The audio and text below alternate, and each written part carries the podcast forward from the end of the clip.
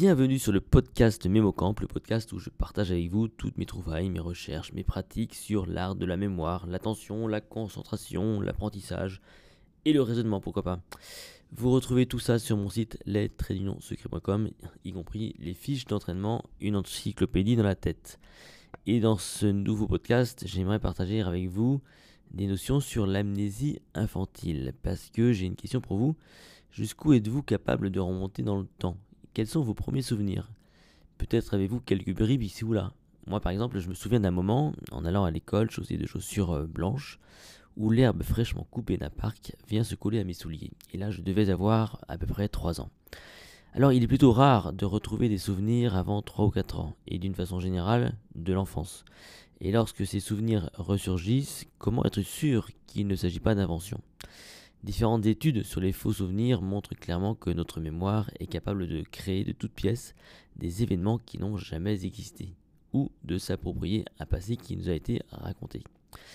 Si vous-même êtes parent, vous le savez mieux que quiconque, les nourrissons sont capables de vous reconnaître, mais aussi de certains jeux qu'ils ont pu pratiquer.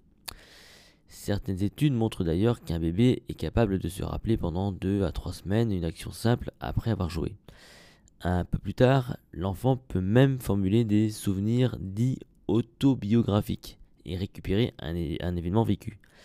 Comment expliquer dans ce cas que certaines choses soient retenues ou d'autres oubliées? Alors tordons déjà le coup à une idée reçue, l'oubli. L'oubli, c'est pas que ça signifie que l'information est détruite ou effacée.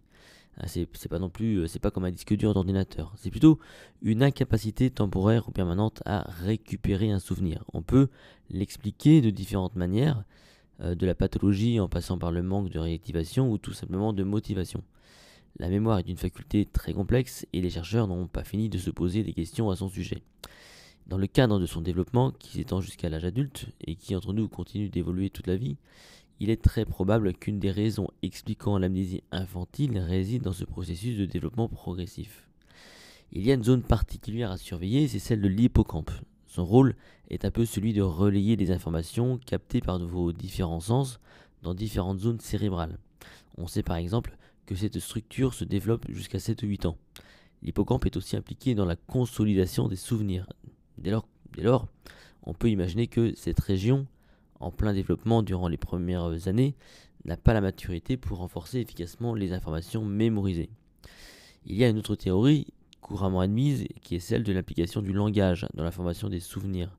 Cette capacité de verbaliser et probablement de s'approprier conditionne la mémoire à long terme.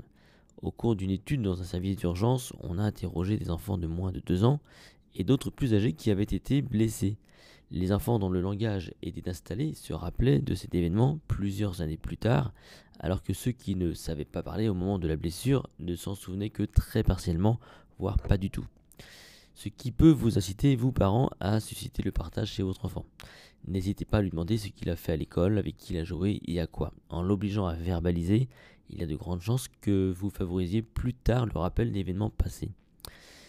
De nombreuses autres études ont également montré que pour favoriser les souvenirs autobiographiques, c'est-à-dire ceux qui correspondent à votre passé personnel, il y a plusieurs conditions. Notamment vivre et grandir dans un même lieu, avec les mêmes amis ou des, proches. Par exemple, si vous avez souvent déménagé durant votre enfance, vous n'avez pas eu le temps de prendre racine et donc de consolider vos souvenirs. Un souvenir est extrêmement sensible au partage et à la réactivation. Et c'est ce que font la plupart du temps des amis de longue date. Par exemple, moi, me concernant, j'ai grandi avec une bonne partie de mes camarades de maternelle jusqu'à mes 14 ou 15 ans. Et euh, avant ensuite de prendre un autre chemin au moment du lycée, et puis après des études. Euh, une autre condition, c'est avoir à sa disposition des documents, des documents commentés, datés, comme des photos, des vidéos, des coupures de presse. Bref, tout ce qui permet de contextualiser une vie. Il y a aussi cette euh, peut-être règle qui consisterait à faire partie d'une grande famille. C'est vrai que le rôle familial est très important. Il est plus facile de partager du vécu quand on a des frères et des sœurs d'un âge plus ou moins similaire. On peut fréquenter les mêmes écoles, les mêmes profs, et croiser ainsi des avis, des sensations, des préférences. La recherche sur la mémoire de l'enfant et l'amnésie infantile ne date pas d'hier. Une étude très récente, menée conjointement par Alessio Travaglia de l'Université de New York et des médecins du Mount Sinai Hospital de New York, a permis à des rats de retrouver des souvenirs de leurs premiers jours.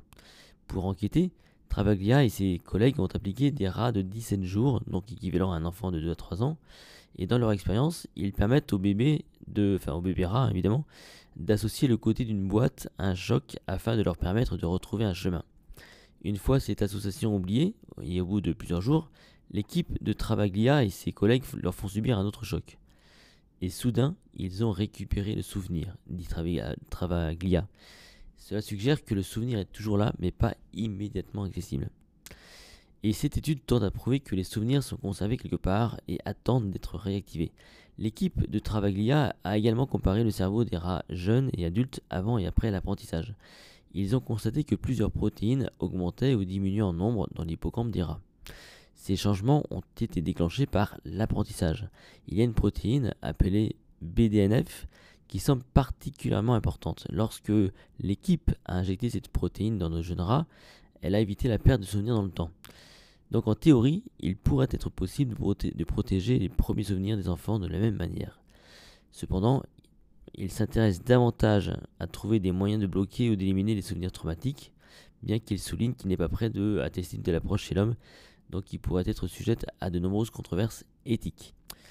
Il reste que tous les chercheurs ne partagent pas l'avis de Travaglia. Il y a Patricia Bauer de l'université Emory à Atlanta en Géorgie, qui doute que les résultats puissent être appliqués aux personnes car pour elle la mémoire humaine et celle des rats sont différentes. Il y a aussi Jonathan Lee de l'université de Birmingham au Royaume-Uni qui partage son avis mais pense cependant que les résultats pourraient avoir d'autres applications pour notre compréhension de la mémoire humaine, notamment pour les personnes qui ont du mal à apprendre de nouvelles informations. Bref, est-ce que c'est bientôt la solution ultime pour tout mémoriser? Écoutez, euh, il n'y a plus qu'à suivre.